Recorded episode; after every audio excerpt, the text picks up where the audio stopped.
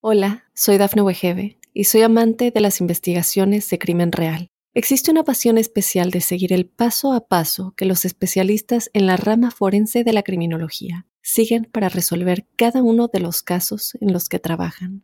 Si tú, como yo, eres una de las personas que encuentran fascinante escuchar este tipo de investigaciones, te invito a escuchar el podcast Trazos Criminales con la experta en perfilación criminal, Laura Quiñones Orquiza en tu plataforma de audio favorita. Muy buenas, soy Claudio Nieto y este es el podcast donde comparto lo que leo y aprendo sobre salud, entrenamiento, nutrición, psicología o fisiología. Muchas veces por falta de tiempo o de conocimientos o de ganas, olvidamos la importancia que tiene la técnica en la ejecución de movimiento, aunque sean aparentemente fáciles, como podría ser la carrera a pie. Y digo lo de aparentemente como ahora luego veremos. Y a veces esto nos limita el rendimiento y en ocasiones también la salud, generando molestias o incluso lesiones. Y para ello os traigo a Borja Rubio, especialista en deportes de resistencia, readaptación de lesiones y biomecánica de la carrera. Muy bienvenido Borja, muchísimas gracias por estar aquí en mi podcast. Nada, muchas gracias a ti Claudio por, invitarme y como ya te he dicho es un honor y poder estar en tu canal donde donde de costumbre sueles entrevistar a gente que yo admiro mucho y respeto, de manera que con mucho vértigo. Pues yo también te admiro y te respeto porque la verdad que en el tema de biomecánica, de redactación, de lesiones, de técnica, creo que es algo que mucha gente infravalora, mucha gente menosprecia y que empieza a valorar cuando bien el rendimiento no alcanza un mínimo, aunque imagino yo que no será un gran porcentaje de casos, pero sobre todo cuando empieza a haber estancamientos, molestias, lesiones y ahí ya nos acordamos. Así que para empezar, me gustaría que nos dijeras, ¿realmente qué es la biomecánica? Porque hay gente que todavía puede dudar entre ese, en, ese término. Y, cómo podemos relacionar biomecánica y rendimiento, o mejor dicho también, biomecánica y salud. Borja. A mí personalmente la palabra biomecánica no es algo que me haga mm, especial ilusión, porque tiende a ser un poco reduccionista, ¿no? Pero bueno, entiendo que al final tiene un calado en la, sociedad y tiene un calado en los deportistas y al final, pues bueno, tampoco tenemos que ser la RAE y es un poco el tema como cuando un entrenador personal dice, habla de funcional, ¿no? Cuando se entiende que todos los entrenamientos son para mejorar la función. Pero al final, eh, el término biomecánica engloba muchas muchos factores. Eh, no solo el tema de cómo te mueves, eh, también el tema de cómo es tu entrenamiento, cómo es tu calidad de vida, cómo es... Yo, por ejemplo, lo enfoco desde ese punto, desde ese, desde ese enfoque eh, holístico. De manera que cuando, cuando hacemos un estudio de, un estudio de la carrera, suele tener una duración de 3 a 4 horas. No estamos 4 horas corriendo, muchas veces se queda corto, y al final estamos valorándolo absolutamente todo. Eh, también hay una evaluación artromuscular. Eh, lógicamente valoramos cómo corre ese sujeto, cómo se comporta contra el suelo, cinemática, cinética. Valoramos, también su, cómo es su entrenamiento, su planificación, si tiene, si tiene sentido, si está llevado por un profesional, eh, si carece de, total sentido, que es lo que por desgracia no sabemos encontrar. Eh, también preguntamos si, hay un entrenamiento de fuerza, también entramos en temas del entorno, como su estilo de vida, calidad, calidad del sueño, eh, nivel de estrés. Todo eso es lo que para mí entiende la, la biomecánica de carrera. Eh, siempre bajo un lema de tocar lo mínimo posible para conseguir el máximo, el máximo resultado. Porque sí que es cierto que, como, como dice, no se le ha prestado mucha atención porque es un trabajo que requiere mucho tiempo y las mejoras no se ven de un día para otro. Y por desgracia, vivimos una sociedad cortoplacista y no todo el mundo o se lo puede permitir por un lado o los entrenadores quieren dedicarle ese espacio, ese espacio de tiempo. Y como también has dicho, al final cuando vienen es cuando ya, entre comillas, es un poco tarde, sino cuando ya te has lesionado, cuando hay que empezar un poco de, cero. Pero bueno, al final la, biomecánica para mí es una pieza más de un puzzle muy grande que puede estar dentro de un, proceso de redactación de lesiones o en un proceso de rendimiento para optimizar y reducir en medida lo posible ese factor de, lesión. O sea que veo que tenéis un, enfoque bastante complejo, bastante holístico, es decir, ¿no? Como siempre me gusta, por lo menos a mí, o como yo por lo menos intuyo, entiendo o intuyo cómo es el, cuerpo humano en todos los aspectos, que la biomecánica va algo más allá, ¿no? De algún ejercicio en concreto, de algún análisis de algún parámetro muscular o articular que influyeran muchas, que, influyen, de hecho, muchas cosas. Y has comentado que intentáis, eso a mí me encanta, eh, con el mínimo posible alcanzar el, máximo resultado. Es imposible que, que pongamos mm, ejemplos concretos porque cada uno es un mundo, pero ¿te atreverías a decir cuáles son los errores más comunes de técnica que pueda tener los, los corredores? Vamos a centrarnos en algo más popular, en gente que no sean atletas de élite, que no sean olímpicos, que no sea gente que se dedique mañana, tarde y noche a eso, que no tenga un profesional detrás constantemente valorando, porque creo que será el, grosso de, imagino yo, de los oyentes. Y me gustaría que muchos oyentes se sientan identificados porque a lo mejor dicen, bueno, pero yo no corro, a mí no me preocupa, pero a lo mejor hacen crossfit y en el crossfit hay carrera, o a lo mejor trotan de vez en cuando, a lo mejor juegan algún partido de cualquier tipo de deporte y hay zancada, hay una biomecánica, hay una zancada, hay una flexión de cadera, hay una extensión de cadera, influye el tobillo, influye la rodilla. Así que, pregunta imposible, Borja, empezamos mal, pregunta imposible. ¿Nos podría decir errores comunes que tú veas que te llama la atención que suelen tener bastante porcentaje de la gente que os visita? Sí. Eh, al final, eh, mira, voy a empezar también haciendo una reflexión pequeña, que es un poco que también es lo que le digo a los alumnos, eh, que confundió muchas veces estética de carrera con técnica de carrera. Correcto. Y al final, y al final para mí la técnica de carrera es algo que se puede cuantificar, ¿vale? Es algo que se puede cuantificar y que tiene que ver con el rendimiento o también con la, con una posible sobrecarga o lesión, ¿vale? Para hacer un poco reduccionista. De manera que los... Partiendo de esa base, eh, tenemos claros ejemplos, además, en la historia, eh, por decir uno súper mítico, ¿no? Eh, todos, todos recordamos, bueno, todos. Algunos ya tenemos una edad, pero bueno, a mí me gusta mucho la historia. Emil, Emil Satopek corría horrible, corría súper desgarbado. Eh, tenemos también a, corredoras de ultra que corren muy, muy feo, o sea, a la vista visualmente muy feo, pero esa gente no puede ser poco eficiente ni puede ser poco eh, económica, si no, no estarían donde están. Y los errores más comunes que nos encontramos eh, al final son cosas que se pueden, que se pueden cuantificar y están relacionadas y, la, bibliografía, la bibliografía científica así la está relatando en medida de lo posible porque es un tema muy complejo también de estudiar. Eh, sobre todo por un tema de muestra y que aguanten en el tiempo el estudio. Eh, sobre todo los principales problemas que vemos es que la gente no, no corre. O sea, y esto suena un poco raro, ¿no? Porque al final la gente es como si andara a cierta velocidad como no han tenido esa, esa etapa de formación, es muy difícil ver a un deportista de élite que no corra eh, eficiente o con una técnica que visualmente tú digas, oye, ese tío corre o esa tía corre, corre bien, porque no han pasado por esa fase.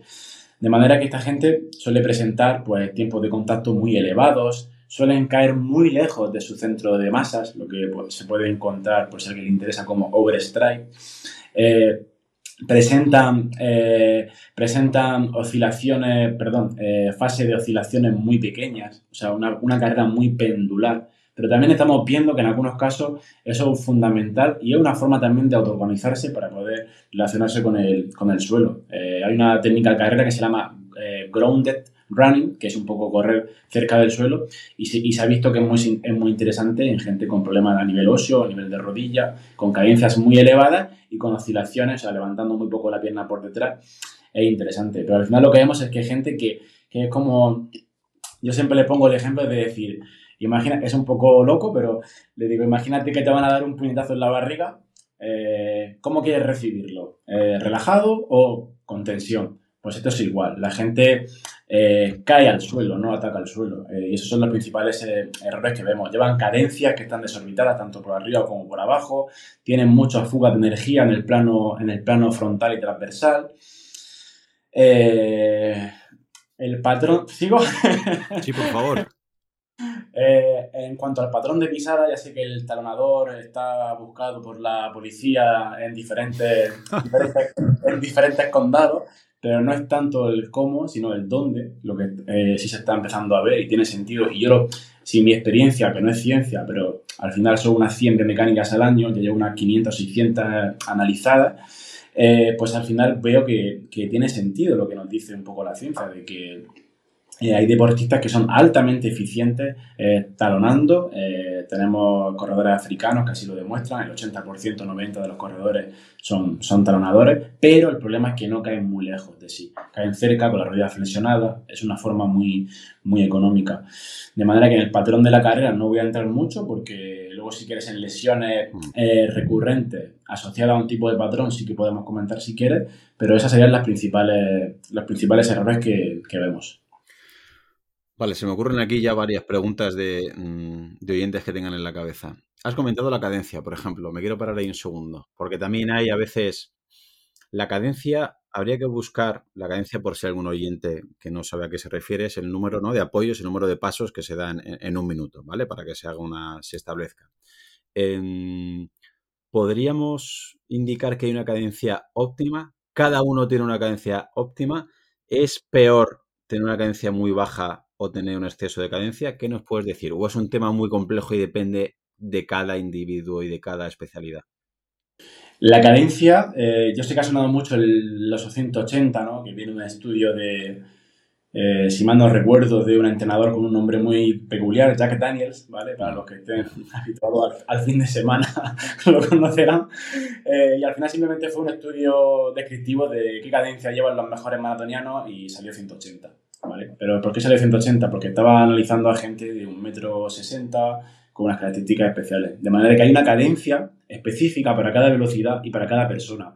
Yo que mido un metro ochenta y siete no puedo llevar la misma cadencia que una persona que mide un metro cincuenta. Es imposible, es inviable.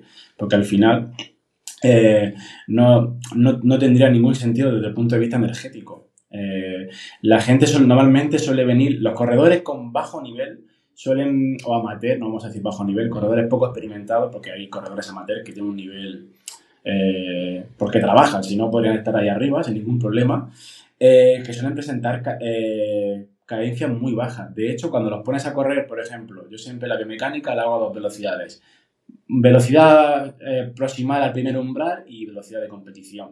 Y a lo mejor un corredor amateur que suele tener la velocidad del primer umbral a 5.20, 5.30, 5.40 y su ritmo de competición sobre 4.20, 4.15, encontramos 5, 6, 3 o 4 o 5 pasos de diferencia de, de, cadencia y eso es una, una, auténtica locura. Eso quiere decir que cae muy lejos cuando corre a, a velocidades submáximas o de primer umbral, perdón, eh, que no, a lo mejor ahí no habría tanto problema, pero es que luego lo pones a correr al ritmo de que compito, al ritmo que hace entrenamientos fraccionados y presenta exactamente el mismo patrón, con la pierna totalmente adelantada, la, la rodilla extendida eh, y una cadencia muy baja. Imagínate que ahora mismo nos, ponemos tú y yo al lado, damos un sentadilla y hacemos un salto y al caer aterrizamos con las piernas totalmente estiradas. Pues bueno, nos saldrían las caderas por las orejas, más o menos. Y al final, pues eso es un poco lo que le pasa a muchos corredores amateur, pues llevar esa cadencia tan, tan reducida. De la misma forma encontramos a corredores que por el, por el exceso de información por redes sociales, mala época, mala época le ha tocado vivir, eh, hay tanta información y de poca calidad. Entonces, claro, te llegan a ritmos de 5.40 con 1.75 de altura y casi a 180 pasos por minuto. Claro, tan, es, una, es, es un trabajo mecánico interno muy elevado donde tiene que haber muchas aceleraciones y deceleraciones de esas articulaciones y por supuesto van subidísimos de pulsaciones o lo que es lo mismo, no son eficientes a baja intensidad que es donde van a hacer la mayoría de sus entrenamientos. Veo que le das mucha importancia a que, eh, bien sea por el tema de la cadencia o bien por el tema del talón, que no aterrice el pie muy lejos, ¿no? Muy, eh, a mucha distancia del centro de masas. Entiendo que eso será una de las causas, primero, de, bajo rendimiento, ¿no? Que no, estamos siendo eficaces ni eficientes en nuestra zancada. Y eh, una carga más, o sea, una acción más para futuras lesiones. Exactamente.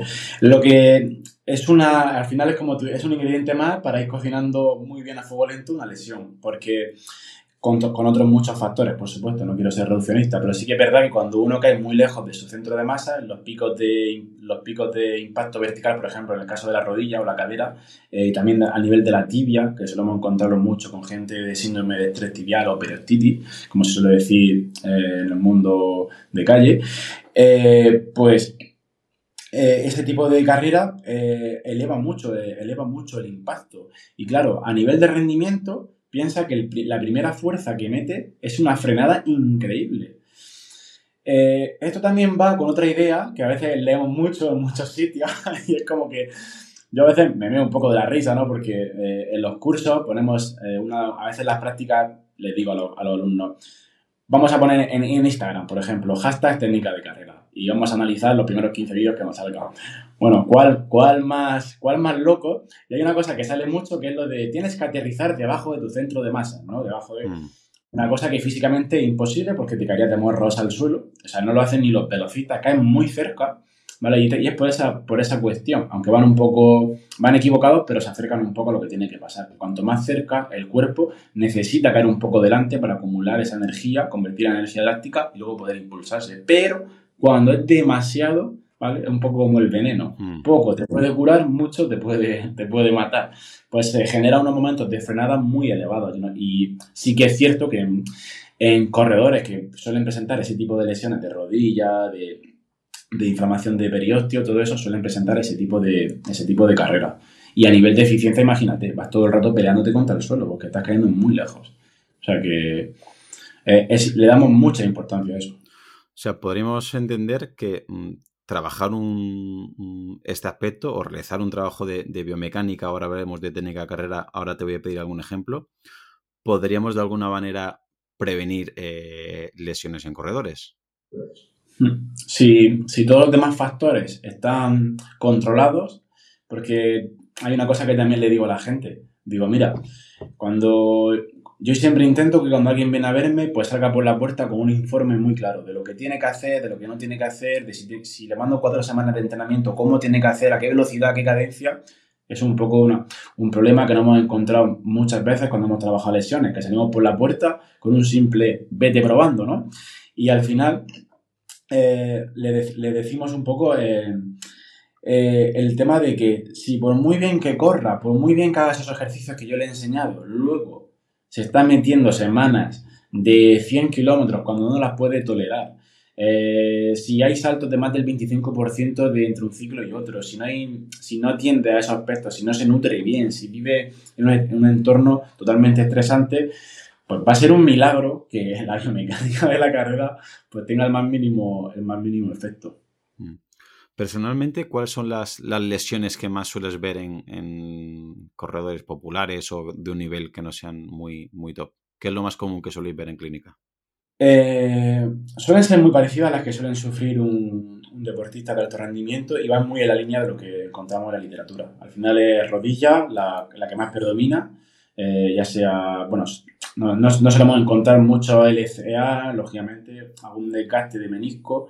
El desgaste, bueno, eh, es natural. Eh, también intentamos educar a la gente en que si mañana nos hacemos una resonancia todos, pues aparecerá algo de desgaste, es un proceso biológico. Tendón de Aquiles, fascitis plantar y, e y síndrome de, de tibial. Luego cintilla tibial y cadera. Vamos, esos son el, esos son los reyes del mambo. O sea, luego en mujeres sí que es verdad que vemos mucho más rodilla y cadera que, que en hombres y también se ve reflejado. Pero vamos, fascitis, aquiles, de abajo para arriba, fascitis, aquiles, síndrome de tibial, cintilla, dolor patelofemoral y, y cadera. Esos suelen ser eh, los que más problemas están dando. Vale, pregunta imposible. ¿Qué porcentaje le podríamos atribuir a una mala biomecánica de carrera a esas lesiones? Sabiendo que es holístico, como has comentado, ¿no? Que depende de, mil cosas. Obviamente, que esto también lo entiende la audiencia. Si llevas la biomecánica, tu técnica es perfecta, pero como dices, mm, de repente pasas a hacer 30 kilómetros a la semana, 120, o no fortalece, no haces gimnasio, te estás deshidratado, te falta, tienes déficit de vitamina D, de zinc, de magnesio, no duermes o tienes muchísimo estrés, si no es por una cosa, rompes por otra. Pero vamos a imaginar que todos los otros factores, que también me parece imposible entre tú y yo, estén perfectos.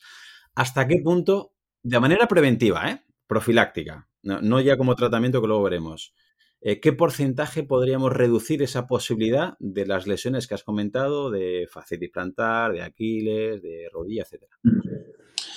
Pues es una pregunta muy, muy complicada, ¿no? Porque al final no sabemos realmente, eh, no sabemos realmente el porcentaje exacto, pero sí que es verdad que lo que hacemos una cosa que se, que se acerca mucho a lo que tú me has dicho.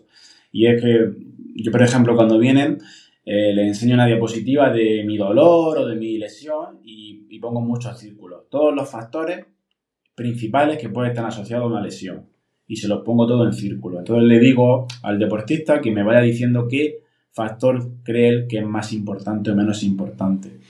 Por ejemplo, eh, ¿entrenas fuerza, sí o no? Sí. Hemos hecho una valoración electromuscular y presenta buenos niveles de, buenos niveles de fuerza. El entrenamiento está planificado por un profesional, de manera que está, eh, está bien realizado, no hay saltos bruscos, más no puede hacer ese entrenador. Eh, lleva un estilo de vida saludable, duerme con calidad, no está estresado. Entonces, de manera que en ese, por ejemplo, en ese sujeto en concreto que presenta una técnica de carrera muy mala, unos picos de fuerza eh, vertical muy elevados o unas ratios de versión muy elevados, incluso que el calzado que lleva, que eso también nos podría dar una buena hora, el calzado también está mal elegido, no solo por, incluso imagínate a alguien que sin apenas movilidad de tobillo, eh, con drop muy bajo, eh, gente emperrada que tiene que llevar minimalismo o maximalismo. Pues en esos casos el, el un 60% o 70% donde el cómo corre o cómo se, o cómo se desenvuelve contra el suelo eh, es el factor más importante. Hola, soy Dafne Wegebe y soy amante de las investigaciones de crimen real. Existe una pasión especial de seguir el paso a paso que los especialistas en la rama forense de la criminología siguen para resolver cada uno de los casos en los que trabajan.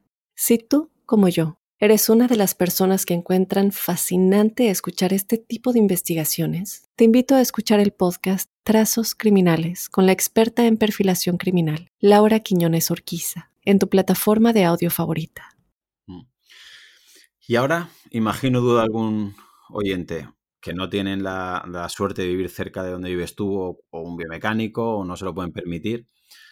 ¿Nos puedes decir algún consejo promedio ¿vale? Para un corredor, para que empiece a mejorar su técnica de carrera, entendiendo, o por lo menos mm, por lo que te estoy escuchando, que es multifactorial y que depende de cada uno, que estoy seguro que tú analizas a 10 corredores y salen con 10 informes distintos porque tendrán 10 características casi opuestas, no, pero, pero muy distintas.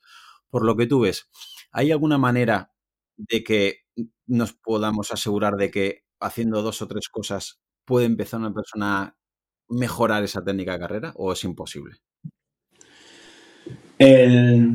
claro, eh, el, tema de... Todos cuando, cuando hablamos de técnica de carrera nos viene a la cabeza pues los, los más drill, ¿no? El, skip A, el skip B, el skip C, las tijeras, ¿vale? Todos esos ejercicios puede ser, puede ser interesante. Pero es que eh, incluso en deportistas que llevan un bagaje alto no saben ni hacer eso. O sea, eh, entonces es muy, es muy complicado. Lo que sí, lo que sí me... Yo, por ejemplo, no me vuelvo loco con los ejercicios de técnica de carrera. Porque al final hemos encontrado un equilibrio entre lo que podemos ofrecer y el tiempo que le podemos dedicar a cada deportista y lo que se puede implicar él o se puede permitir también económicamente, porque es un tema muy feo, pero es una realidad. O sea, muchas cosas no se pueden hacer porque no se puede permitir eso. De manera que no me centro tanto en ejercicio de técnica carrera y sin más en fortalecer ciertas estructuras. Eh, en el sentido de que, imagínate que voy a empezar a correr, no he corrido nunca, ¿qué haría? Pues hay unas cosas que estamos nosotros empezando a aplicar ya en, nuestra empresa de entrenamiento. ¿Vale? Vengo aquí con la puli. Al final, eh, el tema es, eh, no necesita hacer series los primeros 8, 9 meses o 10 de ningún tipo. Ningún entrenamiento. ¿Qué hace fraccionado? Perfecto, por debajo del segundo umbral. No tiene ninguna, no tiene ninguna, ningún beneficio entiéndase, porque la balanza riesgo-beneficio se va a descompensar por completo. Luego va a haber estructuras que va a tener que trabajar y es común a todos los deportistas. Entrenamiento de fuerza, entrenamiento de la musculatura del sóleo, que es un gran olvidado. Entrenamiento de estabilización de la cadera en la fase de máxima amortiguación. Son ejercicios. Entonces, a mí más que ejercicio de técnica de carrera me gusta hacer drills, ¿no? Que es un poco tocar aquí el rizo por los temas de tecnología pero al final me interesa mucho más eso que poner un trabajo de vallas, un trabajo que... Las vallas suelen ser muy interesantes y me gusta, mucho el trabajo de vallas también, porque al final no tienes que decir nada. El, el entorno hace que emerja, bueno, ahora que está muy de moda todo el tema de sistemas complejos, esos constreñimientos que son las vallas, pues hacen que emerja el, el, el movimiento que es el levantar la rodilla, el caer cerca del centro de masa, de manera que todo el, todo el trabajo de skipping con escaleras, mini vallas, todo eso sería súper súper interesante. Y no sabemos cuánto es mucho, cuánto es poco. Eh, sí sabemos que no tiene que ser mucho tiempo porque el sistema nervioso central se fríe. Por eso la gente que también, lo que también veo, esto es una opinión personal, que va todo el rato pensando en cómo corre gente que presenta mayores niveles de dolor, mayores, mayores lesiones, porque se van friendo eh, cada vez que van corriendo porque van pensando, no, creo que prono más con el derecho con el izquierdo. Digo, pero ¿cómo lo puedes saber? ¿cómo, lo puedes, ¿Cómo puedes estar fijado en eso? De manera que me centraría más en un trabajo de fuerza y no tanto en, en ejercicios de técnica de carrera puros. Que al final es complejo, ¿eh? porque cuando hablamos de técnica de carrera, si voy a hacer un ejercicio que es a menos intensidad y que va a producir menos picos de fuerza que la carrera en sí, ¿para qué lo voy a hacer? Es como la fuerza. ¿Para qué voy a hacer fuerza a menos del 30% del RM, si no me va a producir ningún tipo de adaptación. Si hablamos de fases de lesionado, por supuesto que sí, aquí en progresión, pero son cosas igual que, por ejemplo, los snap down, ¿no? lo de aterrizar y, mm. de acelerar para el trail que se ha puesto tan de moda. Yo también los he utilizado en su día, pero, pero si, si bajan las cuestas al 15% a 350, que va soportando cada rodilla de 5 veces su peso corporal, ¿Qué beneficio le va a aportar una deceleración de puntilla? A nivel coordinativo, puede ser que sí, interesante, pero al final, eh, incluso yo mismo, cada año, formándome, formándome también con otros profesionales, voy reflexionando si esos ejercicios de técnica de carrera tienen mucho sentido o, no. O sea, entendemos que, mm, por ejemplo, si hubiera que elegir, que nunca hay que elegir, ¿vale? Pero para que los oyentes le vaya quedando un poquito más claro, entre realizar un skipping, un talón al glúteo, o el skipping ruso, o cualquier técnica típica, ¿no? Que, podemos ver muchas veces. Yo soy el primero, que cuando yo tengo que, me tengo que sincerar, nunca he trabajado la técnica y cuando lo hago, lo hago 10 segundos, dos skipping, por delante, por detrás, y ya pienso que trabaja la técnica. Aunque yo luego mismo yo pienso, Claudio, te estás engañando, te haces trampas a solitario, esto no valió para nada porque no estimulo nada, pero bueno. También hay gente que lo hace de manera automática, ¿no? Ves gente en la pista de atletismo que, o bueno, o de crossfit, donde sea, que hace sus cuatro ejercicios, movimientos de siempre y ya parece como que han trabajado la técnica. entiendo, y yo hasta donde sé, que es muy poco en este mundo, eh, comparto completamente, que sería incluso en la base de la pirámide de importancia, antes sería primordial hacer un entrenamiento de fuerza, tener un entrenamiento coordinativo de fuerza, que luego sobre esa base de fuerza puedes desarrollar muchas otras habilidades y otras capacidades. La propia, carrera, Claudio. La, propia carrera. Claro. Sí. Ya, o sea, ahora el tema es cómo la empezamos. O sea, si estamos viendo que atletas de élite, tras su semana de transición, hacen cacos, ¿vale? ¿Por qué nosotros no lo vamos a hacer? O no vamos a empezar con esos cacos. Empezamos ya con tiradas de 8 kilómetros, 10 kilómetros, arrastrándonos por los suelos. Por, eh, si hay alguien que se pierde caco, se refiere a caminar, correr, ¿no? A, alternar. que luego los siguientes metían de las orejas. Mira, antes has dicho LCA, pues ligamento cruzado anterior. Cacos, caminar, correr. Lo digo porque a lo mejor hay gente que luego. Pero, pero quiero ir a eso, Borja. Vámonos al gimnasio. Otro, mm, creo que está cambiando bastante la fuerza en ese sentido, ¿no? Pero hasta hace muy poquito que un corredor o un atleta, una gente que haga eh, resistencia, mm, que haga endurance, se vaya al gimnasio, un nadador, un ciclista, un corredor, era raro. Y los que iban, o incluso últimamente algunos de los que están yendo, pues hacían un poquito crunch abdominal, pull de bíceps y se iban y decías, bueno, has ido al gimnasio, pero de ahí a entrenar la fuerza que te es útil para mejorar rendimiento, para prevenir lesiones, mm, complicado.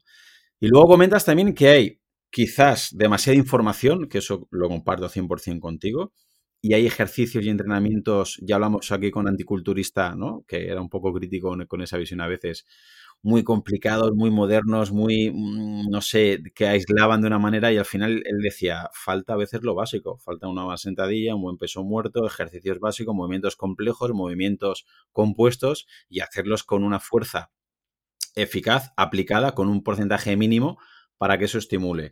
Vámonos al gimnasio con Borja. ¿Cómo deberíamos, más o menos, estimulación mínima, ¿vale? ¿Nos puedes decir dos o tres ejercicios o dos o tres músculos cómo debería trabajar un, corredor para asegurarnos, aunque sea un mínimo? Pues mira, yo en este tema de la fuerza estoy sufriendo mi propia crisis. Bienvenido al club. Bienvenido al club. Eh, eh, existencial. Porque claro, me he formado con, con autores que, me he formado con Bosch también, me he formado con Vadillo en muchos máster. Y estamos viendo que las máquinas guiadas están dando muy buenos resultados. Sí, eso es contra, contraintuitivo con lo que hemos estudiado, ¿verdad? Y yo aquí, un, un, un hater, un auténtico talibán de las máquinas guiadas, pero al final, bueno, no considero que sea lo mejor, pero claro, ¿de qué, de qué tipo de, de, sujeto estamos hablando? ¿De alguien que no tiene ningún tipo de experiencia en fuerza? ¿Lo voy a poner a hacer sentadillas? No. Claro. Porque, al final, eh, ahora, ¿lo voy a poner en máquinas? ¿Un leg extension va a mejorar el rendimiento de un corredor de montaña? Por supuesto que sí. Porque al final tú estás mejorando la función de esa musculatura concreta. No estoy defendiendo que se trabajara de modo articular. Yo lo, yo lo atacaba mucho ese tipo de ejercicios porque decía, no son poliarticulares, no tiene, no tiene esa transferencia. Bueno, que sabemos que la transferencia no. Cuando hablas de leg extension, imagino que es la máquina que estás sentado, ¿no? Y, y, extiendes la pierna y, y trabaja el cuádriceps de manera aislada. Exactamente, bien aislada y está dando muy buenos resultados. No solo está dando muy buenos resultados, sino que, eh, por ejemplo, en investigaciones es un predictor de rendimiento. Tener, ¿sabes? Eh, ya en personas mayores también es un predictor de salud, de poder levantarse o no poder levantarse. Una musculatura tan específica. Hace poco salió un estudio que creo que una, una, duración de 4 o 5 años del grupo de Vallarés, eh, poniendo en prueba los dos. ¿Quién da mejores beneficios? ¿Quién da mejores resultados? Y no estaba muy claro. Lógicamente, no, es que esté en contra de la sentadilla ni la sentadilla profunda, yo la, hago realmente, pero siempre pondría, siempre pondría la balanza de rico-beneficio. O sea, y por ejemplo, musculatura que si trabajaría, y perdóname porque siempre me voy y me vengo, eh, la musculatura que trabajaría sí o sí sería, por ejemplo, el solio, que es el gran olvidado, y hay que recomendar a, a nuestros oyentes que el 80% de la propulsión viene del solio. o sea, de esa, musculatura, de manera que un, un, ejercicio, el típico este de que estás sentado eh, con las rodillas eh, flexionadas y levantas los talones, es un muy buen ejercicio, ejercicio de isométrico, buscaría ejercicios de cadera, buscaría ejercicio, y luego por supuesto pues sentadilla, peso muerto, todo eso, lógicamente, pero no me volvería loco. Y lo que no haría bajo ningún concepto es cambiar cada dos semanas la rutina de entrenamiento. O sea, eso es un problema que la gente, no lo sé, yo a lo mejor soy un motivado, yo llevo seis meses con los mismos seis o ocho ejercicios. Voy cambiando otros parámetros de intensidad, de no sé qué. Pero mm, eh, para mí el entrenamiento de fuerza para, un corredor es un complemento que tiene que dar, eh, tiene que beneficiar. Si yo después de entrenamiento de fuerza, ese mismo día no pudiera salir a correr a las 5 o 6 horas, para mí ese entrenamiento de fuerza no, no, no merece la pena. Porque me va a generar una carga de 72 horas, como ya hemos visto, que no, no va a tener ningún sentido. Entonces, de manera, si nunca he trabajado la fuerza, las máquinas guiadas podrían ser interesantes. Al mismo tiempo, mientras que yo trabajo las máquinas guiadas, el de levantar los cuádriceps, el de isquio, el de glúteo, eh, puedo ir trabajando la técnica de la sentadilla, el peso muerto, sin peso, sin carga, con un buen entrenador delante, ¿vale? Y no hay ninguna, no hay ninguna prisa. El problema es que, eh, lo que decíamos, eh, lo queremos todo para, todo para hoy. lógicamente, movimiento olímpico, eh, Jeff, todos esos movimientos explosivos, estoy súper a favor de ellos, pero yo siempre me pregunto, vale, ¿a quién tengo delante? ¿Sabe hacerlo? ¿No sabe hacerlo? ¿Se lo va a explicar alguien? ¿No se lo va a explicar nadie? Nosotros trabajamos online. Eh, la biomecánica sí que la hago presencialmente y todo lo que se ve, pero en la balanza, para que voy a hacer que una persona eh, se descompense cuando sé que simplemente a lo mejor haciendo un de, de isquios o o algo isométrico le va a dar mucho más, más beneficio y menos riesgo. Ahí está. Yo creo que la clave es el riesgo-beneficio. Y ahí luego vendrán críticas, ¿no? Me refiero de. Mm, antes has dicho, creo que es aplicable lo que has comentado antes. Dice, no recomendamos ¿no? series por encima del segundo umbral o cerca del V2, del consumo máximo de oxígeno. Es decir, para que nos entienda la gente, series en muchísima intensidad. Y luego puede salir gente diciendo, bueno, pero si eso es lo que más te va a mejorar, o mira el entrenamiento de Ingebrigtsen, o el del otro, el de fulanito, que es lo que más. Pero me gusta, quiero recalcar esto que has comentado, porque si el, creo que te refieres a que si el deportista lo tolera, está preparado, tiene una muy buena base aeróbica, lleva entrenando mucho tiempo, tiene fuerza, tiene biomecánica, tiene todo, quizás esa es la guinda al pastel que a él lo puede soportar y no es que lo soporte, sino que se va a poner muy fuerte y va a sacar un buen rendimiento. Pero para muchísima parte de la población, empezar con bastantes carencias y, trabajar por encima del segundo umbral o cerca del consumo máximo de oxígeno, le puede suponer a medio o a corto plazo una lesión. Y que eso también se puede extrapolar a la fuerza, ¿no? Es decir, si miramos a los mejores atletas, estoy seguro que trabajan fuerza pues con cargada, con arrancada, con setella profunda, con peso muerto, con ejercicios muy complejos, ejercicios compuestos y levantan una cantidad de, una carga máxima, bastantes kilos. Pero si a una persona le falta movilidad de tobillo y de cadera, le pones a hacer una sentadilla con barra y que baje hasta abajo y que levante su, vamos, casi su RM, quizás puede tener un beneficio muscular, pero a medio o corto plazo va a haber una lesión. Y al final, si nos lesionamos porque hacemos series fuertes corriendo o nos lesionamos porque hacemos fuerza mm, con barra, se va al traste todo. Te refieres a eso, ¿verdad? Que en nivel alto, con alto rendimiento, perfecto, pero no podemos imitar a los que tienen alto rendimiento porque no tenemos sus circunstancias. Pero es que voy más allá, Claudio. Eh, ahora que tengo acceso a deportistas de élite, que entreno, eh, entre el running y, hablo con los compañeros, eh, y no entrenan tan duro. es que ellos no entran. Pasa que ellos, ir a 250 no es un entrenamiento exigente. Entonces, no entrenan tan duro. Y nosotros ya desde hace muchos años llevamos trabajando con la intensidad de la competición como intensidad objetivo y el entrenamiento fraccionado ligeramente por encima de esa intensidad objetivo. Ya sea media maratón, maratón. No estoy diciendo que hacer series de 30 segundos, método Vilar, beneficioso, pero a lo mejor corriendo no las hago. A lo mejor las hago en elíptica, las hago en, en eso, pero al final nada mejora más el rendimiento que estar continuamente temporada tras temporada en el ajo, el día de, a la hora de, en la hora de salida. Eso sí que mejora el rendimiento y no, les, y no perder etapas ni seis meses de formación. Eso sí que mejora el rendimiento. Una carga crónica de entrenamiento eh, mantenida en los meses y en los años. Eso mejora mucho más el, rendimiento que cualquier método noruego, eh, de Murcia o de Alicante. O sea, eso lo tenemos clarísimo. Luego, lógicamente, metodologías que son muy interesantes, pues según qué cosa, hay gente que responde mejor a una a otra, pero un deportista amateur, ¿para qué? Haciendo tres veces serie a la semana, me llegan a mí, y digo, pero ¿para qué? Si no, si no ves que no, no rindes y, no ves que estás empeorando las marcas, no tiene ningún sentido. Luego se sorprenden cuando le bajan la intensidad, eh, recuperan más o le metemos las series. Lo primero que intentamos hacer es que se olviden de que la semana es de lunes a domingo. Parece que el domingo mm. eres un avatar que te enchufan nuevo y empiezas el lunes, ¿sabes? Como que. no, no, o sea, pues a lo mejor vas a hacer un trabajo de intensidad. Nosotros con gente de alto rendimiento lo estamos probando ahora y nos está dando muy buenos resultados. Cada tres, hasta tres días nos metemos intensidad y nos está dando muy buenos resultados. Lo estamos extrapolando también a deportes de, de menos nivel y le está yendo muy bien. Porque es que al final están mejorando el rendimiento, no se están lesionando y por eso los métodos estos noruegos funcionan tan bien en mucha gente, porque al final siguen esa, siguen esa, esa idea de, de no ir al límite, de separar mucho. El día de, doble, el día de doble umbral no te lo compro, porque eso no lo puede hacer todo el mundo. Pero eso lo hemos hecho muchas veces, muchos años, lo del doble umbral. Y, y eso se llama el back-to-back, -back, to back no El repartir una distancia en un fin de semana. O sea que no han inventado tampoco la, la pólvora y al final es mm, el estímulo-respuesta de cada, de, cada, de cada persona. Pero, pero increíble, o sea a veces les choca el decir, no, no hay serie.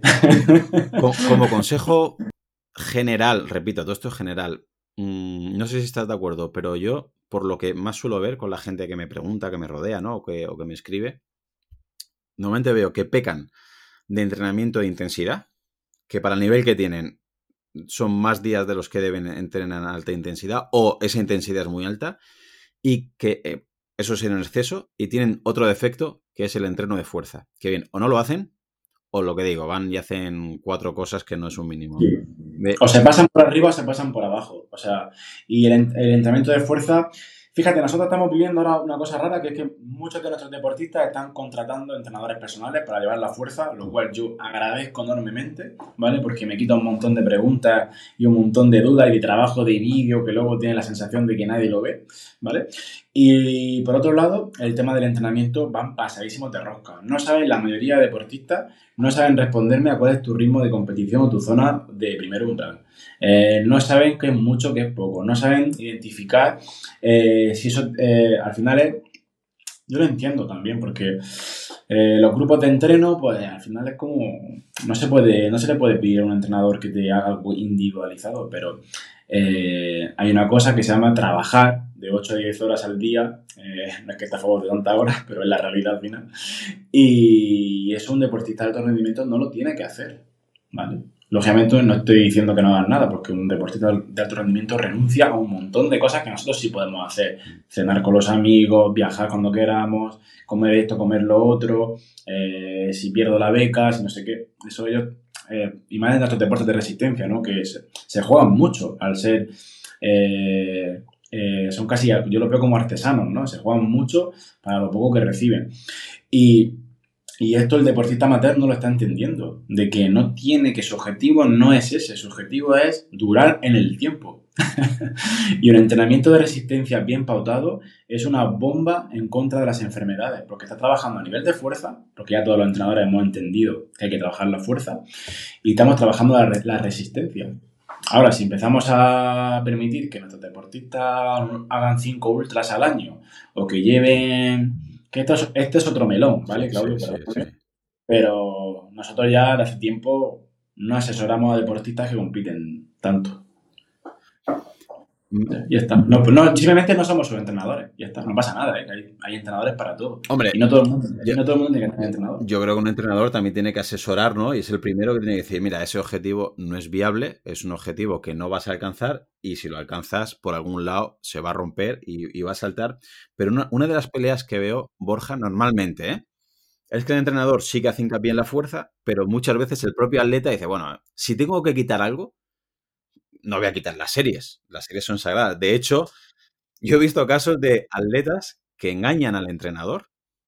Si algún oyente se siente identificado, y que dicen, bueno, solo me ha puesto series una vez a la semana, pero es que yo con una, con una vez a la semana no voy bien. Yo necesito meter una tirada más larga o tengo que meter más series. Y si hay que quitar algo, quitan fuerza.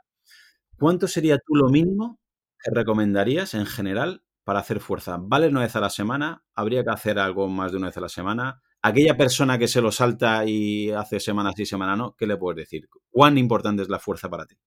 Pues dos mejor que uno, tres igual que dos, eh, dos. Siempre intentamos dos. Luego sí que es verdad que en fase de tapering eh, metemos solo uno, porque las desadaptaciones se empiezan a dar a la, a la semana y manteniendo ese estímulo, pero nosotros siempre metemos, siempre metemos dos veces a la semana y la semana de competición también se mete fuerza, lógicamente. ¿El mayor problema de no tener fuerza o el primer problema sería molestias y lesiones? Claro, la fuerza en que nos beneficia, por un lado, recuperar mejor las cargas de, la resistencia. Cuando alguien entra, aparte hay un fenómeno eh, que se da cuando tú entrenas eh, bien fuerza, imagínate que luego en un rato lo, veré, porque voy a salir a montar en bici, y esta mañana he entrenado algo de fuerza, ¿vale? como creo que he ajustado bien la carga, seguramente esta tarde me voy a encontrar con muy buenas sensaciones. Voy a intentar esa chispa, ¿vale? Ahora, si no, no aparte de esa, esa capacidad de tolerar mejor los entrenamientos, recupero mejor los entrenamientos de resistencia, porque tengo una mayor tolerancia, mis tejidos tienen mayor tolerancia, mejora la economía, mejora mi fuerza relativa, o sea que para una misma velocidad tengo que utilizar menos fuerza, ¿vale? Y luego, lógicamente, ayuda a toda esa estabilidad articular, a esa compactación cuando tiene que haber, a asimilar mejor el impacto, por lo tanto, tiene una relación directa con la prevención de, lesiones. De hecho, que la palabra prevención es una palabra que me da un poco de miedo porque al final es muy, hay que tener muchas cosas en cuenta. Uno de los mayores uno de los mayores eh, factores que previenen la lesión es una planificación acorde a tu estilo de vida y un entrenamiento de fuerza. No hay que volverse loco con ejercicios eh, random ni con cosas raras. Lógicamente hay casos, hay casos. Siempre se puede ir al más fino, ¿vale? No me, porque me estaría tirando piedras en mi tejado. ¿Te imaginas que mañana mismo, después de esta entrevista, todo el mundo dice a, pues a la mierda también mecánica que tengo en octubre con Borja? pero al final es verlo todo. Pero en, términos generales, eh, con un buen entrenamiento de fuerza, eh, el deportista amateur eh, sobre todo el de parte, a lo mejor el de élite podría estar más enfocado al rendimiento y también a, la prevención, pero al final el deportista de élite tiene una cosa que el amateur no tiene, y es que el deportista de élite lleva desde los 6-8 años entrenando. Y ha, y ha, pasado, y los entrenadores de, de los monitores, los entrenadores de pista, mejor o peor, han ido eh, guiándolo en, lo mejor que han podido, atendiendo a las fases sensibles, enseñándole técnica de carrera, el juego, y es una progresión. No, no se han metido eh, a hacer maratones de primera. Vienen del 800, del 1500, vienen de... Eh, entonces, claro, no han quemado esas etapas tan rápido. Y luego la capacidad que tiene su estructura de asimilar, de asimilar la carrera es muy diferente a la, a la nuestra. Además de antropométricamente que los que llegan también están dotados de una antropometría y una característica anatómica específica. ¿vale? Yo por mucho que quiera entrenar, peso, eh, peso 80 eh, kilos estando extremadamente delgado. Pues no, sí, eh, como jugador de voleibol, genial, pero para hacer sprint y para levantar peso bien, pero sé que no me puedo, sé que no puedo perder el hilo, aunque lo que más me gusta es la resistencia, porque lo voy a pagar. Y entiendo que ese entrenamiento concurrente o cuando el mismo día, por ejemplo, dejas fuerza y resistencia, bueno, o al día siguiente, es importante también remarcar que es otro de los errores que yo veo de mucha gente, que igual que cuando entrenan series o cuando trabajan un umbral con algún compañero, pues siempre hay ese pequeño pique, ¿no? Que entrenar juntos, a ver quién llega primero, a ver, bueno, a ver quién gana, ¿no? Como siempre hacemos. A veces en el gimnasio parece que van a lo mismo y pasan de entrenar a destrozar, ¿no? Y van a ver quién levanta más kilos, porque parece el, deportista de resistencia muchas veces le gusta la sensación de estoy entrenando, ¿no? O sea, necesito esa, sensación mm, de gusto duele de que estoy haciendo un entrenamiento duro. Y a lo mejor el entrenamiento en sí, la carga que, que tienen que levantar, pues piensan que no es lo suficiente y necesitan salir con congestión, entrenados, destrozados. Ahí entendemos que es contraproducente por lo que decías. Luego te va a dejar, si no está planificado así, que imagino que no siempre está planificado así, te va a dejar uno o dos días una resaca muscular que te va a hacer que cambie tu biomecánica y que sea más fácil que te lesiones y que sea más contraproducente. Al final, también el problema que vemos con la fuerza, yo también lo veo mucho porque ahora he empezado, a ir a un gimnasio de aquí, el típico gimnasio de, pueblo, bueno, que está muy bien dotado, pero que al fin y al cabo los usuarios son por gente de aquí toda la vida, que todavía se han autoentrenado. Eh, hoy, por ejemplo, estaba ahí evaluando un solio con un sensor isocinético, casi me quema por brujo. pero, pero al final, lo que, lo que quería decir eh, es que al final eh, hay una cultura de que el entrenamiento de fuerza va en torno al, culturismo.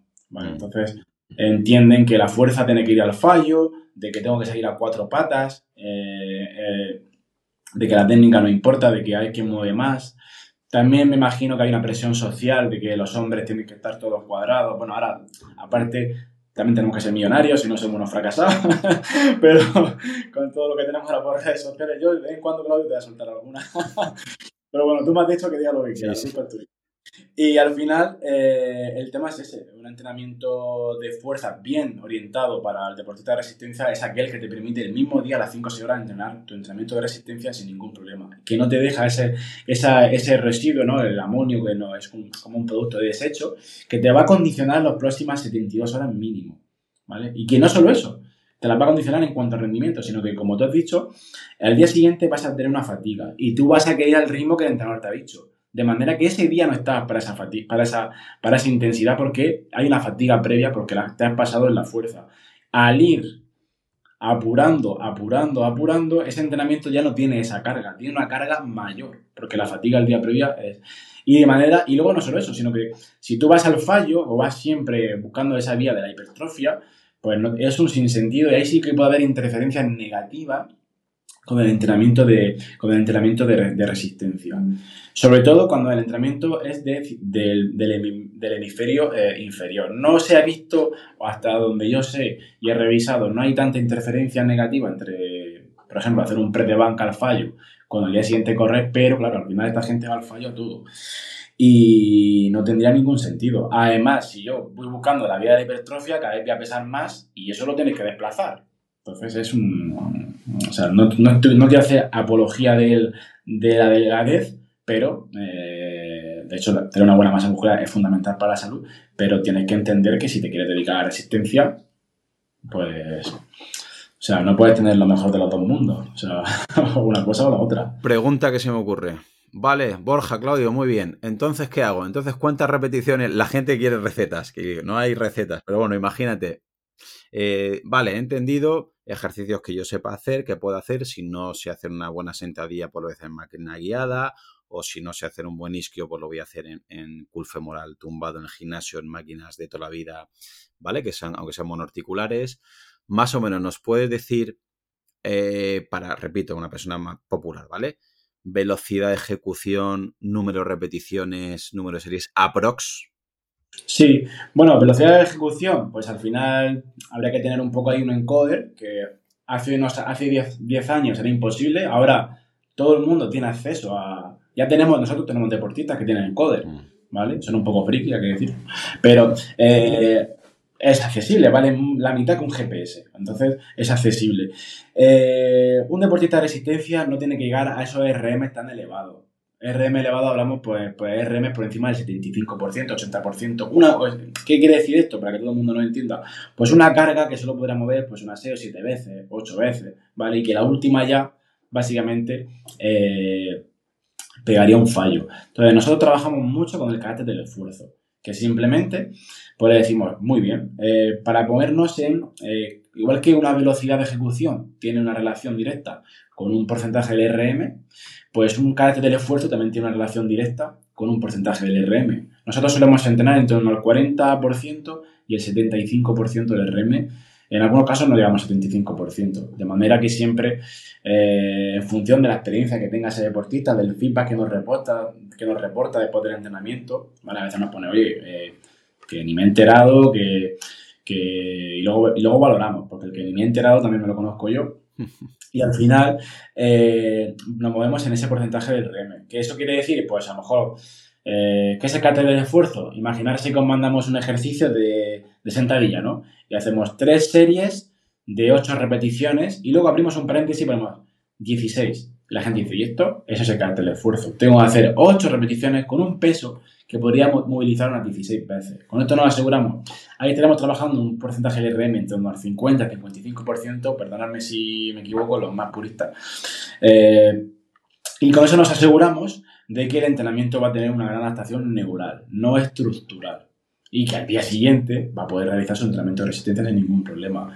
¿Por qué menos no? Porque no vamos a trabajar por debajo del 30% de RM, si no, no habría ningún tipo de adaptación. Si no vamos a superar esa fuerza que, se, que, si no vas a producir esa activación que produce el propio deporte, que es correr, ¿para qué vamos a perder el, qué vamos a perder el tiempo? Algunos, algunos entrenadores no entrenan la fuerza y están convencidos de ello y lo hemos visto. El entrenador de, el entrenador de los triatletas noruegos, ¿vale? Ha dicho que ellos no pierden el tiempo en la fuerza. ¿vale? Eh, no les va mal tampoco. Eh, solo la utilizan cuando, la, cuando, se, cuando se lesionan, pero eh, hay un, hay un, ellos van por esa senda, pero hay un camino gigante lleno de publicaciones y de entrenadores con muchísima experiencia que nos están diciendo que a lo mejor se pueden estar equivocando y que puedan sacar beneficios de, de eso. Pero siempre intentamos, en lo que hablamos al principio, el mínimo que mejore. Pues si el 45% una persona sin experiencia va a mejorar. Eh, al 50% va a mejorar, al 60% va a mejorar. Y luego ya en función de la temporada, ese porcentaje de RM va, aumentando en función de la experiencia y nos aseguramos de que van a haber adaptaciones positivas.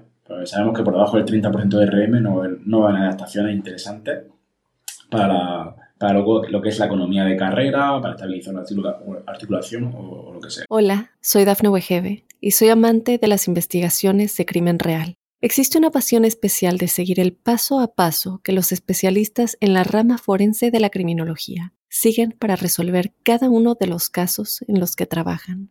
Si tú, como yo, eres una de las personas que encuentran fascinante escuchar este tipo de investigaciones, te invito a escuchar el podcast Trazos Criminales con la experta en perfilación criminal, Laura Quiñones Orquiza, en tu plataforma de audio favorita. Porque si nos pasamos de ese 75%, entendemos que ya entramos en, rendimientos decrecientes y el riesgo-beneficio puede irse mucho más al riesgo que al beneficio. Porque los requerimientos, no lo dice Vadillo, los requerimientos de fuerza en nuestro deporte son bajos. Entonces no necesita trabajar ese porcentaje RM tan alto. ¿Qué hace un corredor de fondo? Puedo entender que si soy una persona eh, con mucha experiencia en entrenamiento de fuerza, sea un corredor de maratón, pueda tener unos, microciclos de un porcentaje muy elevado, con rango muy controlado, ¿vale? De, no haciendo sentadillas profundas, puedo tener un sentido porque puede haber adaptaciones neuromusculares muy interesantes. Pero, pero no tenemos que olvidar que un deportista eh, de resistencia, las necesidades que tiene la carrera son bajas. Imaginarse un, futbolista, los cambios que tiene que hacer de dirección, tampoco son de las más altas, un alterófilo, eh, un boxeador, eh, un jugador de voleibol, de balonmano, eso sí que son requerimientos altos de, de, o un sprinter, ¿vale? Que no tiene nada que ver con carrera que... Eso también es otro melón, que al final la técnica de carrera que hacemos o que queremos imitar es la de un sprinter. Pero bueno, eh, cuando somos corredores de, de, endurance, ¿no? Ya, ya que has abierto ese melón, te, lo compro. Era, era otra de las preguntas que tenía el tintero. Muchas veces vemos vídeos o libros, ¿no? O, drills que salen de, de técnicas de ejercicios de carrera y que están basadas muchas incluso directamente de, Usain Bolt, ¿no? De, otros velocistas. Y claro, si estamos viendo una persona que hace 100 o 200 metros o 400 metros respecto a una persona que hace media maratón o maratón y encima estamos comparando un profesional versus un popular, seguramente no tengan nada que ver o pueda llegar a ser contraproducente. La pregunta sería, aunque sean un nivel, un nivel más o menos alto, ¿vale? También del fondista. Eh, una persona que hace media maratón o hace 10K debería imitar ejercicios de un sprinter, una persona haga 100, 200 o 400 metros o hay que tener mucho cuidado al respecto? Eh, eh, a nivel de ejercicio, en función, esto como la típica pregunta que le hacen a un entrenador siempre empieza por depende, ¿no? pero depende, lo, depende de lo que busques, pero a mí me parecen interesantes, porque volvemos a lo mismo. Yo lo que quiero es que ese trabajo tan concentrado de 5 o 10 segundos, eh, muy controlado, la intensidad que sea mayor y más elevada que la que se va a encontrar en su día a día, para que se produzcan esas adaptaciones. Pero lo que no voy a pretender. Ahora hay ejercicios que no me parecen tan interesantes. Hay ejercicios que hacen los velocistas, los de aceleración, eh, lo de intentar llevar, pegar el culo, a, el talón al culo, o lo, de llevar el patrón siempre de antepié, que no me parecen tan extrapolables. Pero lógicamente, si, si quiero trabajar la flexión de cadera, si quiero trabajar la propulsión, pues algunos ejercicios de sprinter pueden ser interesantes porque van a superar el nivel de exigencia de mi modalidad. Ahora, lo que no puede ser es que yo quiera que un deportista de endurance corra con la misma estética que un, que un, un sprinter. Por eso muchos ejercicios de técnica de carrera pues llevan a, llevan a abandonarlos porque son muy complejos, llevar las rodillas muy altas, eh, intentar hacer los segundos de triple que no todo el mundo puede, puede, puede hacerlo. Entonces, ahí sí que discrepo, discrepo mucho pero no tiene nada que ver una cosa, una cosa con la otra. De hecho, mm, todo lo que se haga de endurance eh, es copiado de la, del sprint, porque nos sacan muchísimos años de práctica de entrenadores eh, con ideas buenísimas eh, y muy aplicables y tienen, y tienen escuelas de, de, formación de eso. Está Altis, Está ESOS, o sea, tienen auténticas instituciones que se dedican a analizar y, a, cada parte a cómo trabajarlo y ahí sí que tiene, tiene, tiene su sentido. En esa parte yo creo que la resistencia vamos a rebufo. Ya hemos un poco medio aceptado la fuerza, venga, poquito a poco. Ahora lo siguiente, eh, vamos a aceptar la técnica de carrera, pero llegará, llegará con tiempo. Y de hecho podemos ver, o por lo menos eso percibo yo, que la persona que viene de distancias más cortas, eh, luego suele tener mejor más fuerza, mejor eh, técnica de carrera, tiene, digamos, patrones que mm, los ves desde fuera y se nota que este o ha adquirido mejor ciertos patrones o viene trabajando desde distancias más pequeñas y al revés. Es decir, hay gente que pasa que antes hacía 800, 1500 de joven, luego con la edad, pues, ¿no? Pues, obviamente no eres tan explosivo, lo vas dejando un poquito más, pasan al 5000, pasan al 10000 y acaban corriendo medias maratones, pero tiene un bagaje, ¿no? Tiene una técnica establecida que luego es, es capaz de que corran con, con cierta soltura y al revés.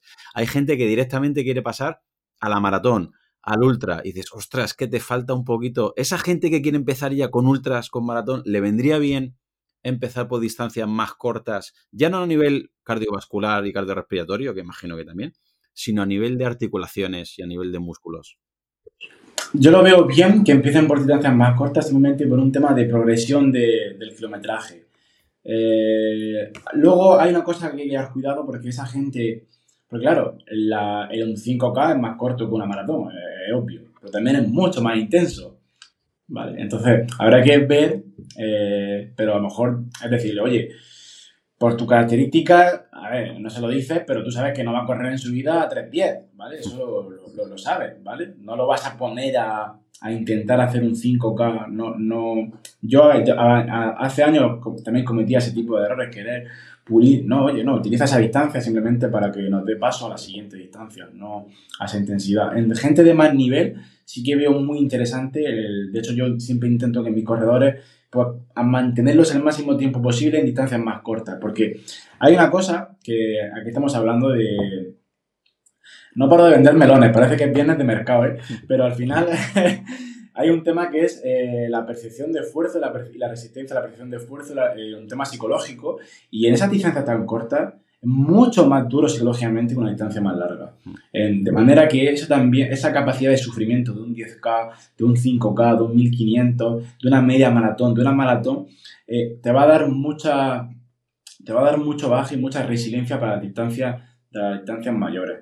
Luego ya en gente amateur, pues simplemente seguir la, seguir la, seguir la, la progresión. Que el típico error también es que van saltando, creen que porque con creen que porque consigan hacer una tirada de 25 26 kilómetros, eh, a las dos semanas pueden hacer la maratón.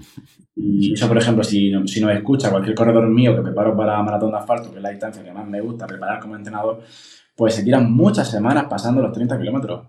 Claro, porque yo me aseguro que el día de la maratón puedan tolerar esa carga. No es una, una carta al aire donde, se van, donde se van a encontrar ese día. O sea, es hemos mantenido, bueno, digo 30, puede ser 26, 25, que se entienda que no quiero dejar la cifra mágica para que nadie la copie, pero al final mantenemos en el tiempo mucha esa carga, pum, pum, pum, pum, de manera que rara vez a un corredor va, va a llegar al kilómetro 30 y va a tener un muro, nada, porque ese día va a ser un día de descanso para él. es donde se supercompensa todo, ¿no? Y si ya pasa varias veces por, por ese estímulo, el cuerpo ya lo conoce es un error de ir progresando la carga, crees que la carga es lineal, ¿no? Necesita un tiempo para adaptarte a esa carga. Que la puedes hacer no significa que estás adaptado a ella. O sea, yo, yo hago 25 kilómetros este fin de semana, la semana siguiente hago 30, por la siguiente ya puedo hacer la maratón. Pero ¿cuántas veces has hecho 25 kilómetros? Eh, ¿Solo en dos meses? Altas posibilidades de mal día en la maratón. y, luego, antes también has, has abierto otro, otro melón que he notado. El calzado. ¿No? Que hay gente, pues que hace poco estuvo aquí Patriarques hablando de, calzado y minimalismo. Eh, ¿Cómo recomendarías tú a nivel general? Em, depende mucho del tipo de corredor, es decir, altura, peso, dependería más de la distancia, depende de la biomecánica de cada uno, depende de las lesiones. ¿Nos podrías asesorar así brevemente en qué fijarnos o en qué se debería fijar un corredor antes de lanzarse por un modelo marca o por un drop o por un tipo de calzado? Sí, yo por ejemplo, para, para animarme a recomendar el calzado, primero hago un estudio de movilidad de tobillo, veo la fuerza que tiene, las estructuras, luego lo veo corriendo, veo la pronación que genera. Más que la pronación me interesa la velocidad de pronación, lo que se llama ratio de versión, veo cómo se comporta y ya con sus características antropométricas me animo a recomendar un calzado. Imagínate la de cosas que tengo en cuenta para simplemente eh, recomendar con mucho miedo un tipo de calzado, ¿no? Solemos fallar poco porque al final también es verdad que la industria del calzado no la podemos subestimar. O sea, cuenta con grandes centros de investigación, cuentan con grandes asesoramientos y son hacer zapatillas que van muy bien. El problema es que las, elegimos mal. Eh, tipo, imagínate a alguien que pesa 90 kilos pues seguramente no tenga que llevar una zapatilla tan, tan amortiguada, ¿vale? Aunque le estén diciendo que la amortiguación le va a proteger las articulaciones. Pero, alma de cántaro, si tú ya pesas 90 kilos, tú vas a deformar cualquier material. Tú el ladrillo lo conviertes en foam. Entonces, al final, eh, esas son, son las cosas que veo que estamos fallando mucho. O, por ejemplo, eh, zapatillas que estéticamente no nos atraen mucho, pero son las que necesitamos. Es, gracioso esto, pero la mayoría de gente compra zapatillas por un tema estético. ¿Vale? O sea, eh, entonces, ¿qué quieres que, qué quieres que te diga? Al final también me fijaría mucho, por ejemplo, imagínate que no voy a hacer ningún estudio de la carrera, no me interesa, me parece genial, y voy a comprarme una zapatilla. Para mí lo más importante es eh, que sea cómoda, que respete más o menos la anchura, la anchura del pie. Si soy una persona muy corpulenta, como puedo ser yo, de más de 80 kilos, pues una zapatilla que no sea muy, muy amortiguada, si no tengo buena técnica, ¿vale? Porque yo puedo llevar, si tienes buena técnica, pues puedes llevar una buena alpha fly porque tu tipo de contacto van a ser bajos, porque tu capacidad de salir del asfalto va a ser rápida, te vas a beneficiar de eso. Pero si vas chafando huevos, ¿para qué quieres tener todos esos, todas esa, todo ese tiempo en el suelo pronando? O mejor una zapatilla que tenga una cierta estabilidad. Y luego hay zapatillas que son más anchas, que son menos anchas, hay zapatillas con buen control. Y luego está el tema del drop. Si yo, por ejemplo, tengo una, una, una, movilidad muy reducida de tobillo, pues tienes que saber que un drop muy bajo te va, te va a aumentar esa tensión en ciertas zonas, ¿vale? De manera que no sería, no sería nada malo llevar una zapatilla de, drop alto, aunque luego en tu día a día me, parece, me puede parecer interesante llevar una, llevar una zapatilla de drop bajo. Eh, al final yo intento pues no polarizarme nunca y moverme en esa escala de grises. Incluso recomendar varios tipos de, varios tipos de zapatillas en función del día. Luego ya está el tema de rendimiento, pero a grosso modo eh, el peso eh, es muy importante también a la hora de, elegir una zapatilla. Y luego también el tema de la intensidad del entrenamiento. No me parece mala idea de estas nuevas zapatillas que están saliendo, muy interesantes, con una cierta control de estabilidad para esos días suaves, donde eh, no tengo que estar atento de la técnica de carrera, si puedo tener una ayuda externa, ¿vale? En esa, en esa, en esa estabilidad, pues a lo mejor no voy a, no voy a saturar tanto esas, esas articulaciones y quién sabe, a lo mejor puede ser interesante para, para tolerar mejor la carga y, prevenir. Sí, estas zapatillas que ahora hay un poquito, ¿no? De, de, de discusión con ellas con placa de carbono. Eh, ¿Tú te atreverías a poner un límite a partir del cual son rentables no rentables? Eh, a veces se habla de ritmos, a veces se habla de distancias, se habla de tipo de corredor, porque es lo mismo, ¿no? Vamos al extremo. Pues hay gente que quiere hacer un quiere hacer 30 minutos en un 10K y a lo mejor son unas zapatillas que ayudan y muchísimo respecto a una zapatilla de mala calidad, me refiero. Si el ritmo, como siempre, ¿no? Está en las piernas, no está dando las zapatillas, aunque obviamente influye. Y al revés, gente que en el 10K hace 55 minutos y piensa que su problema es que no lleva una zapatilla de carbono. ¿Te, atreves a poner ahí un, límite en un Sí, sí, sin ningún problema me atrevo. Eh, porque al final, eh, mira, se ha visto que eh, el, tipo de, el tipo de zapatilla, y nos ponemos en un... Hay un estudio muy, muy, muy interesante que salió hace poco, cogieron a, a, deportistas de talla mundial, ¿vale? Keniatas. Y no todos mejoraban tanto. Entonces hay gente donde, dentro de esos deportistas, aunque tú los veas en finales, hay, hay algunos con peor economía de carrera. Esos deportistas se van a beneficiar mucho más de ese tipo de zapatillas que los que tienen ya buena economía de, buena economía de carrera. Eh, eso por un lado. Luego, siempre partimos de la base de que no es la flecha, que es el indio, ¿no? Y, al final, por mucho que yo tengo zapatillas de todos los modelos, porque la verdad es que soy un poco friki del tema, lo que pasa es que esta genética de velocista pues no, no, nunca me va a permitir mantener una cierta velocidad durante un tiempo, pero me gusta probar porque soy muy curioso, me gusta ver los materiales, ver cómo, cómo reacciona y lógicamente cuando te pones estas zapatillas, cuanto menos es tu nivel, la mejoría va, va, va, a ser, va a ser mayor. Luego el tema que también se está viendo la tensión que genera, porque que genera toda esta placa en la fascia plantar, eh, que, cierta, que, cierto, que cierto drop o cierta eh, aerodinámica de la zapatilla te pueda inducir a un cambio de patrón de pisada, ¿vale? Eso también puede ser, puede ser perjudicial, pero, pero al final eh, es, el testearlo. Volvemos a lo mismo. Yo sé que la gente quiere ¿vale? Pero es testear y, hay estudios muy chulos con consumo de oxígeno y de hecho yo me gustaría la siguiente temporada pues contar con gases portables porque no quiero ser práctico, ser entrenador al final y poder también analizar eso, el gasto calórico según qué zapatilla, pero al final eso sea para, para muy poca gente, ¿no? Porque al final a, mí que más me da correr a 4.15 que a 4.18, pues me da igual. Bueno, no me da igual porque podría bajar de 3 horas de maratón o no bajar de 3 horas de maratón, pero al final eh, es un poco la es un poco la, idea. Eh, y luego también va a depender de tu, de tu entorno socioeconómico. Eh, a lo mejor para un deportista, si te lo puedes permitir, pues, pues es que ahí no podemos, no podemos opinar mucho. Pero no me parece la, la idea más inteligente para alguien que vaya a ritmo, a ritmo suave, porque no le va a sacar el partido a esa zapatilla.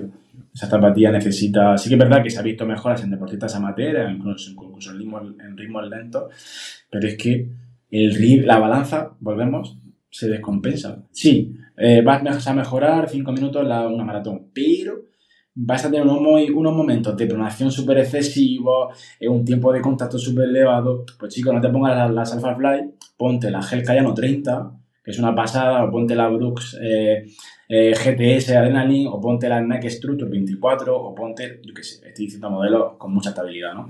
Que a lo mejor te va a ser mucho más, eh, mucho más interesante. Sobre todo para los entrenamientos. Para el día de la prueba, bueno, no pasa nada. Pero al final pecan mucho, yo, lo veo, o sea, lo veo. viene a la clínica, tu zapatilla de rodar, te saca las Alpha Fly y la, y la, Fly 5. Y la Fly 5 es la rodadora. Y dice, pero ¿cómo va a ser esta rodadora? es un poco la, la, idea. Sí, y al final. Hay un marketing brutal. Es que. Claro. Es, que me sabe mal, pero es que al final es un marketing que está presionando, la gente se está guiando por gente que está hablando de marcas que le están regalando las zapatillas. ¿Cómo lo van a.? O sea, nadie le suele morder a la mano que le da de comer.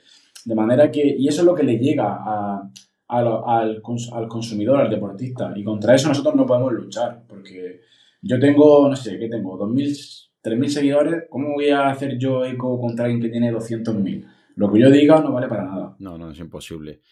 Y Borja, con todo lo que has comentado, al final entendemos que para la biomecánica y la técnica de carrera pues influye muchísimas cosas, con lo cual creo que has dado consejos muy prácticos en el podcast, pero si hay alguien que dice, bueno, a mí me gustaría bien mm, vía online creo que tenéis algún servicio, bien presencial. ¿Nos puedes decir de qué manera trabajáis y cómo podrían contactar con... pues, por un lado, tenemos la empresa de entrenamiento online que se llama, o sea, yo tengo mi página web que se llama borjarubiotrainer.com. Lo que pasa es que esa página web me la voy a quedar yo solo para mis formaciones y para mi biomecánica. Y, y ahora vamos a crear esta, que es Tornado, que es la, digamos, va a ser la empresa de asesoramiento online. Eh, donde trabajamos con deportistas, pues, pues, vía Training Peaks, un poco preparando objetivos. Y luego la forma de, trabajo que tengo yo es solo presencial. Aún no me he animado eh, a hacer un trabajo online de análisis, no digo que no se pueda hacer, pero mm, no me siento cómodo, porque al final yo en el 1-1 trabajo muy bien y me gusta que la gente se vaya con las cosas muy claras. Por suerte viene a Murcia gente de toda España, gente de, de Canarias, de Barcelona, del País Vasco, o sea, creo que tengo ya toda, todos los clientes, todas las comunidades, he tenido, he tenido suerte en ese sentido, y porque es un marrón al final, la mecánica de carrera es un marrón, porque es, un, es redactación camuflada en un nombre bonito. Al final el 95% de los estudios que yo hago son un proceso más de la redactación. Sí que es cierto que este año me estoy sorprendiendo que llevo muchísima gente que está viniendo para prevenir, porque he visto que así, o sea que decimos mucho las cosas malas, pero las buenas también hay que, hay que decirlas. Está viendo mucha gente con ese carácter preventivo. O sea que por la página web de borjarubiotrainer.com o por mi Instagram, coach borjarrubio, pues la gente puede, puede contactar conmigo sin ningún, sin ningún problema. Y cuando no pueden venir, soy el primero en buscarle un profesional en su zona que sin ningún problema, ¿eh? Perfecto, pues dejamos constancia de tus contactos y si alguien se anima, pues adelante. Te mando un abrazo muy fuerte y muchas gracias por pasarte por el podcast, Borja. Nada, gracias a ti, Claudio. Me lo he pasado genial. un abrazo, gracias. Hasta luego. Y hasta aquí el episodio de hoy. Probablemente si tienes la capacidad de disfrutar de este contenido, tendrás la suerte de vivir en un lugar y en un contexto que con muy poco podrás hacer mucho, como cambiar y salvar vidas. Por ello te pido que si te ha gustado el contenido o te ha aportado algo de valor, el mejor regalo que me puedes hacer es que te unas a mi equipo de donación para que ayudemos juntos a que otros puedan vivir y además hacerlo de la manera más saludable y digna posible. Gracias a Pablo Melchor y Ayuda Efectiva, tenemos un equipo de donación destinado a un fondo de salud, donde el dinero que inviertas te aseguran que es la manera más eficaz demostrada para salvar vidas en los países más necesitados con programas como prevenir la malaria, incentivar la vacunación en los más pequeños y combatir el déficit de vitamina A, como ya vimos en el episodio 120. Si quieres colaborar, te espero en mi equipo en ayudaefectiva.org barra profe Claudio Nieto.